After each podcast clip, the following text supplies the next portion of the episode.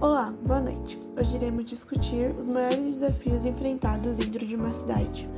Para começar, a gente vai falar um pouco sobre o direito à cidade. Esse termo tem a ver com a possibilidade de todos os cidadãos terem acesso a bens e serviços de qualidade, a oportunidades, a espaços públicos ao mínimo e necessário para ter uma qualidade de vida apropriada, ou seja, é o que se conhece como direito à cidade. Pontos mais importantes da discussão atual no mundo e na América Latina é como conseguir que esse direito à cidade se torne real e seja garantido para todos os cidadãos. Quando se trata de, um, de diminuir a desigualdade urbana e a segregação socioespacial, teríamos também que falar de localização. É muito importante o fator espacial, pois a localização determina em boa parte o acesso das famílias a bens e serviços públicos de qualidade. A localização permite que as famílias possam utilizar melhor as rendas e não gastar excessivamente com transporte. Quando digo gastar excessivamente, é em termos monetários, pecuniários, mas também em termos de tempo, o que para alguns pesquisadores também é um tema pecuniário ou de recursos. Então, é muito importante repensar a cidade segregada e olhar como vamos melhorar a localização das famílias.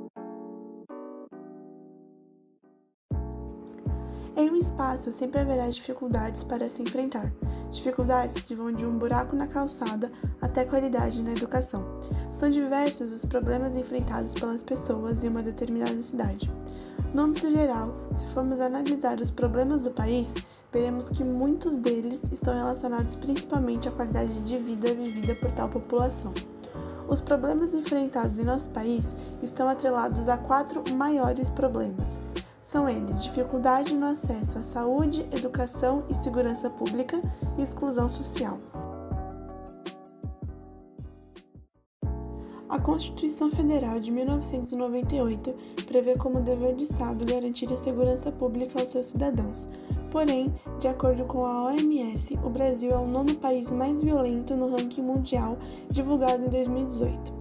Por esse motivo, a palavra que melhor define a segurança pública brasileira é crise. É um dos temas mais abordados nos jornais, sendo comparado até mesmo à Guerra da Síria, com correlações entre o número de pessoas assassinadas em ambos os países. Entender a estrutura desse sistema pensar ações e estratégias para a contentação desses números é primordial para uma sociedade desenvolvida e preocupada com o bem-estar de seus cidadãos. Nesse sentido, o papel de profissionais habilitados no entendimento dessas problemáticas é essencial. Além disso, o direito à segurança também responde ao nível ministerial. Por isso, existe a Secretaria de Segurança Pública, a qual tem como principal atribuição implementar e acompanhar políticas e programas para controle e soluções da segurança. Apesar das forças do Estado para o combate à ameaça de segurança, o que se viu acontecer nos últimos anos foi justamente o contrário. Em 2018, o Anuário Brasileiro de Segurança Pública divulgou que, em 2017, 63,8 mil pessoas foram assassinadas. Isso representaria 7 pessoas mortas a cada uma hora no país. No que diz respeito à saúde pública no Brasil, podemos dizer que ela é muito completa e alcançou resultados bastante positivos desde que o SUS foi criado. Porém, enfrenta inúmeras dificuldades comprometendo a qualidade do atendimento à população. Além disso, em um país de dimensões continentais e tão heterogêneo, a saúde, assim como outros aspectos, é bastante discrepante no território. A saúde no Brasil se divide hoje em pública e suplementar. A pública está estruturada dentro do SUS, já a suplementar é a saúde privada, a que compreende os planos de saúde. Mesmo que algum cidadão opte por utilizar a saúde privada e adquira um plano de saúde, seja individualmente ou por convênio da empresa em que trabalha, ele não perde o direito de utilizar o SUS. É interessante notar a discrepância dos valores investidos nesses dois casos. Em uma das suas palestras, o especialista Drauzio Varela mostra que o SUS investe cerca de 103 bilhões por ano e atende 75% da população brasileira. Já a saúde suplementar, que atende apenas 25% dos cidadãos, investe 90,5 bilhões.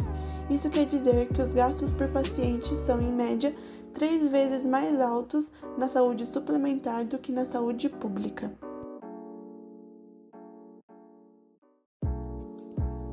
Vários estudos apontam a escassez ou ausência de médicos em diversas regiões do Brasil. Isso acontece especialmente em regiões mais afastadas dos grandes centros urbanos, onde normalmente as estruturas para o atendimento à população são mais precárias. Por outro lado, há uma grande concentração de médicos nas capitais, onde há mais serviço de saúde e mais oportunidade de trabalho. O SUS é um dos maiores sistemas de saúde pública do mundo, mas apesar de inúmeras conquistas e avanços desde sua criação, enfrenta diversos problemas, como por exemplo, pacientes esperarem horas para serem atendidos, hospitais sem leitos suficientes, estrutura precária e grandes filas para consultas e tratamentos. No que se refere à educação, são muitos os problemas que estão presentes, especialmente na educação pública. São diversos os fatores que proporcionam resultados negativos, e um exemplo disso são as crianças que se encontram no sexto ano do ensino fundamental e não dominam a habilidade de ler e escrever. Esse fato é resultado direto do que acontece na estrutura educacional brasileira, pois praticamente todos que atuam na educação recebem baixos salários ou são professores frustrados que não exercem com profissionalismo e também esbarram nas dificuldades diárias da realidade escolar além dos pais que não participam da educação dos filhos, e entre muitos outros agravantes. A exclusão social é o processo por meio do qual os indivíduos pertencentes a determinados grupos são impedidos de acessar os bens e serviços que lhes possibilitam exercer plenamente os seus direitos. Esse problema social está intimamente ligado à desigualdade social, motivada por processos históricos, econômicos e culturais. No contexto brasileiro, a exclusão social é fortemente marcada pelo histórico colonial do país.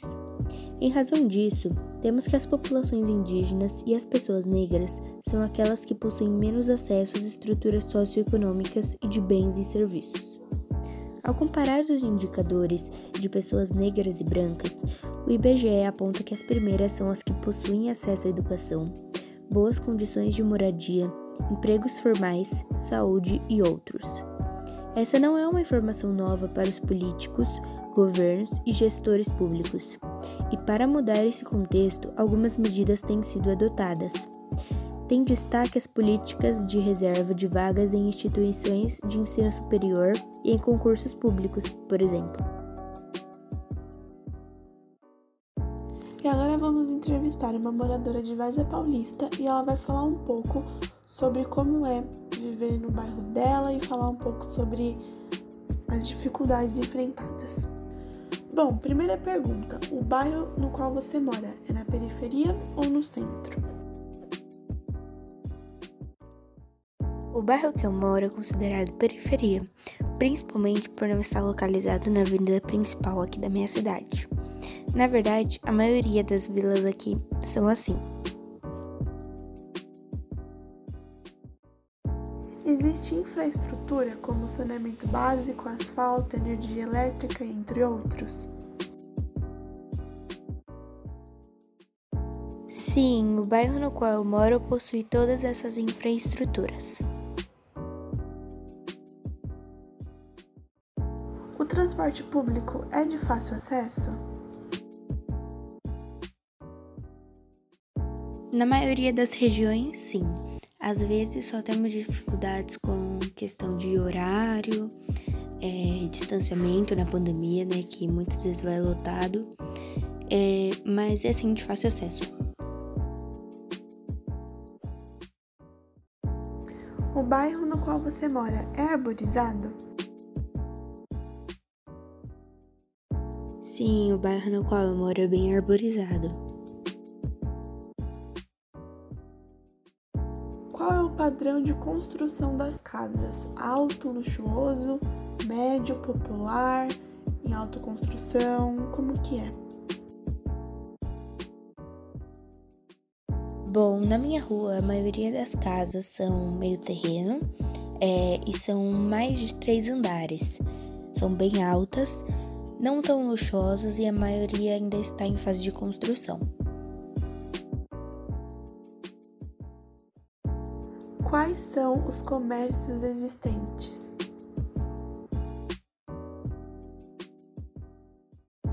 Aqui perto a gente tem uma mercearia, temos padaria, bar, temos lojinhas de roupas, papelarias e também não fica tão longe da avenida principal, que é onde tem mais lojas, restaurantes e afins.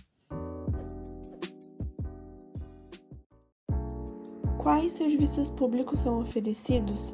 São serviços de qualidade? Bom, aqui a gente tem as creches da vila, é, temos duas aqui perto.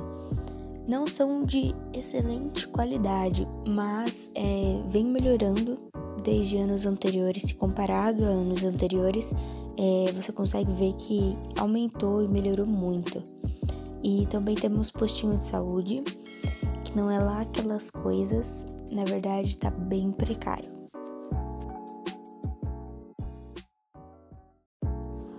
Há uma segurança boa no seu bairro? Sim, mas eu acredito que seja mais uma questão de vizinhança é, do que a segurança pública mesmo.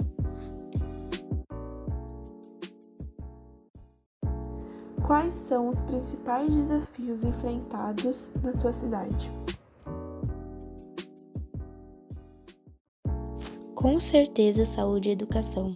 E acredito que no momento que estamos, principalmente a saúde, pois os postinhos de saúde vêm sendo cada vez mais precário, o sistema do SUS parece que está sendo abandonado, é, e com isso a população vai procurando atendimento na cidade mais próxima, né?